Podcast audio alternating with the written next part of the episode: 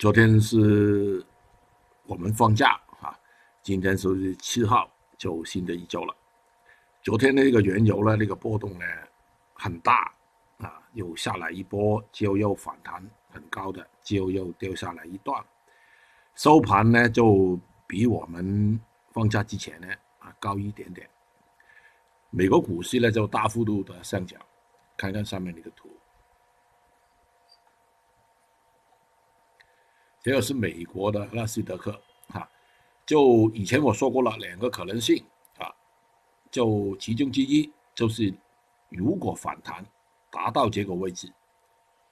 这个大概率是跌的情况呢，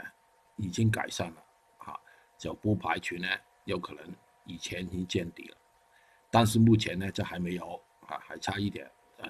昨天呢就走了最近的一个新高啊，就慢慢观察吧。美国道琼斯情况也是啊，这个判别的位置在这个这个线，呃，今天我相信那个恒生指数呢开出来了，应该是有些高位的，就有两个压力线啊，在这个两条线吧，嗯，IC 的压力有可能是大一点，就虽然他们啊，它有可能炒高一段啊，达到前期。一些跳水的位置，啊，只有一这个股指呢没有跌破前期二月三号这个底啊，其他的已经超过了，好像是那个 I H 啊，二月三就在这里早就跌穿了，呃，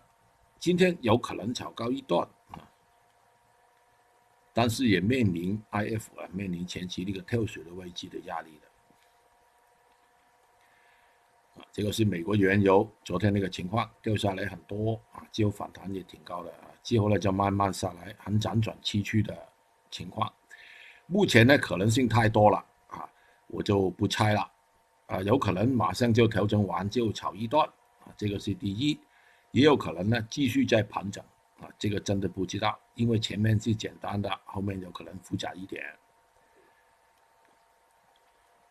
有些板块那个镍。啊，就它是一个弱的品种，啊，就反弹很多次到前期那个跳水的位置也没力的啊，这个需要小心。硅贴情况也是了啊，就就说是反弹呢也不会太高。另外一些弱的品种，黑色类的当中那个焦煤，啊，过去一周吧啊也是不好的啊，反弹跌还是一个比较大的概率。比较强的就是那个铁矿石啊，一直呢都在一个高位盘整。黑色类当中呢弱一点就是叶卷啊，呃上一周有一个新低之后呢就做一个反弹啊，这个反弹有可能辗转崎岖的啊高一些，有可能的。螺纹钢情况，留意这个压力线能不能突破了。焦炭情况也是算是比较弱的啊，反弹之后还是需要跌，我觉我觉得啊，上面有两个压力压压力线啊，焦煤的情况有可能是这样啊，天胶也是一个比较弱的啊，过去跌的太多太多了，所以反弹一些是可以的啊，但是反弹是崎岖的。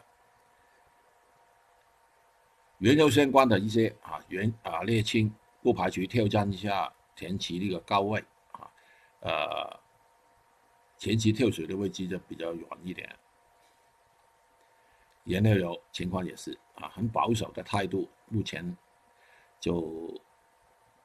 有可能挑战前期那个高位，但是不太多。粤西前期跳水的位置在这个位置啊，这个是当时停板的位置。过去周末的时候呢，反弹的挺多这一类啊。这